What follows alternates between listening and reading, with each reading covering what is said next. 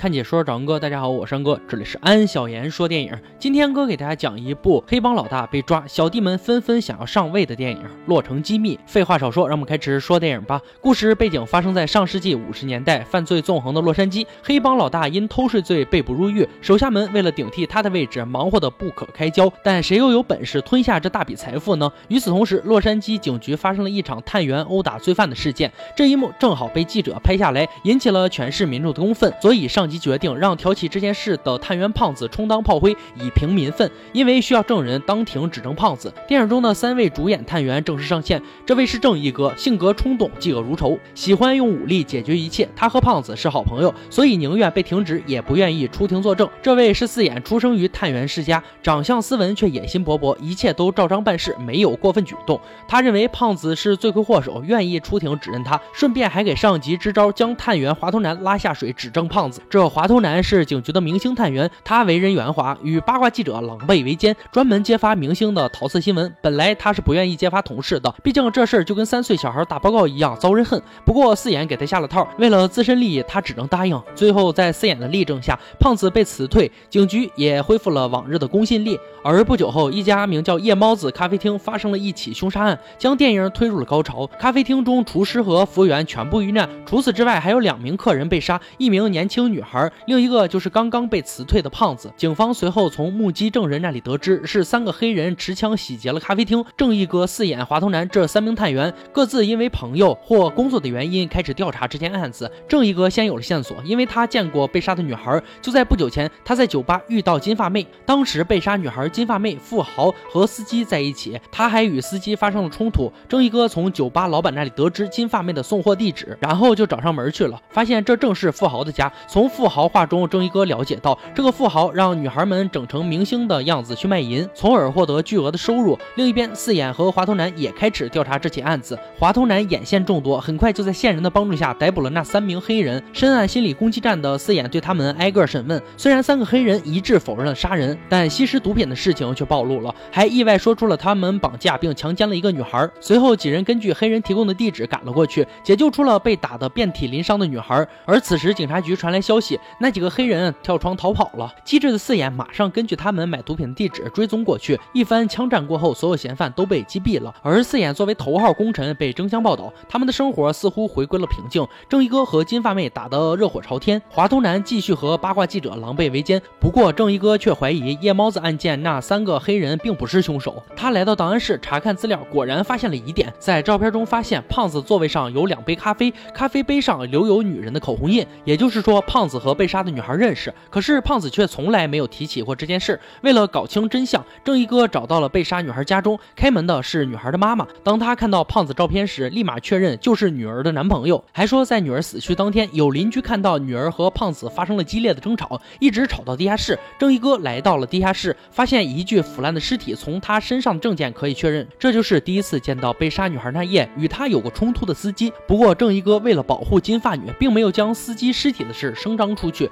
另一边，四眼也感受到了夜猫子案件不对劲，便来到档案室查看资料。在得知正义哥去了被杀女孩家里后，也立马开车前往，找到地下室中的那具尸体。随后，四眼找上华通男，让他帮助自己破案。为了打动华通男，还讲起了他爸爸的事情。当初他爸爸就是为了抓住一个小偷，身中六枪死了。可是那个小偷至今逍遥法外，没人找到他，也没人知道他是谁。为了加深记忆，四眼从那以后便将逍遥法外的罪人统称为海盗，海盗成为了他从事探员的初衷和动力。滑头男最终被打动，决定帮四眼一起重查夜猫子案件。他们跟踪正义哥，发现他正在与金发妹交往。而此时警局打来电话，司机的身份已经查出来了。他们兵分两路，四眼去质问金发妹为何勾引正义哥，不过四眼却没有经住诱惑，与金发妹也滚起了床单，正好。被外面的八卦记者拍了个正着。另一边，华头男回到警局后，得知那个死去的司机之前也是一位探员，由于作风不好被辞退了。华头男第一时间就想到，曾为探员的胖子和司机同时死了，他们之间一定有联系，便来到档案室调查胖子和司机一起联手办过的案子。果然发现了两人一起办过一件政治家花边新闻的案件，可政治家最终却被无罪释放了。而当时这个案件的督察正是警察局局长。华头男便来到警长家询问，当警长得知华。头男还没将这件事告诉四眼的时候，警长一枪射穿了华头男的胸膛。而华头男在说出了海盗之后便咽气了。警长以为那个叫做海盗的人知道真相，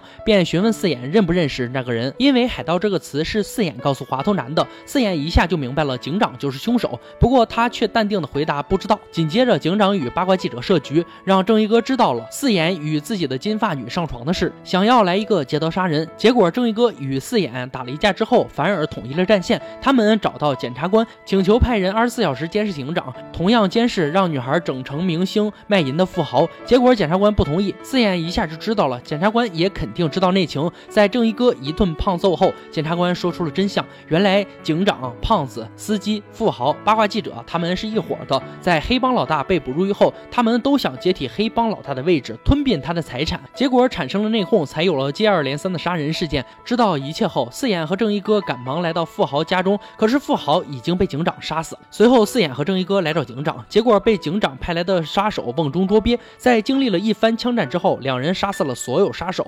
此时，警长赶到，开枪打倒了正义哥。正当他要杀四眼的时候，正义哥一刀划伤了他的小腿。警长冲着正义哥又是一枪，结果这是他最后一颗子弹。他用升职加薪开始诱惑四眼，不过四眼不为所动。四眼决心势必要铲除所有海盗，随后便一枪击杀了警长。不久后，警察赶到，四眼袒露了一切，可是高层却害怕警局中出现这么多败类，有损形象，便买通媒体，对外宣布警长因公殉职。讽刺的是，正义的四眼居然默认了这个做法，最后他升职加薪，成为了全市的骄傲，而正义哥则带着金发妹旅游去了。故事到这就结束了，整部影片剧情无可挑剔。本来以为案子就要结束了，可谁知峰回路转，再次抛出新的线索，旧线索新线索重叠，碰撞出新的阴谋，带给观众无限的观影享受。从整个电影中看，局中没有赢家，只有来来回回的不断更替的演员名字和相同的角色。胜利的是四眼的思想，谁都打不破这个局，谁最后都将被这个局同化。这也就是《洛城机密》这部影片最打动观众的地方，用几个三十岁的老戏骨演绎出了一部黑色青春片。好了，今天解说就到这里吧。喜欢恩哥解说，别忘了关注我哦。欢迎大家订阅我的频道，每天都有精彩视频解说更新。今天就说到这吧，我们下期再见。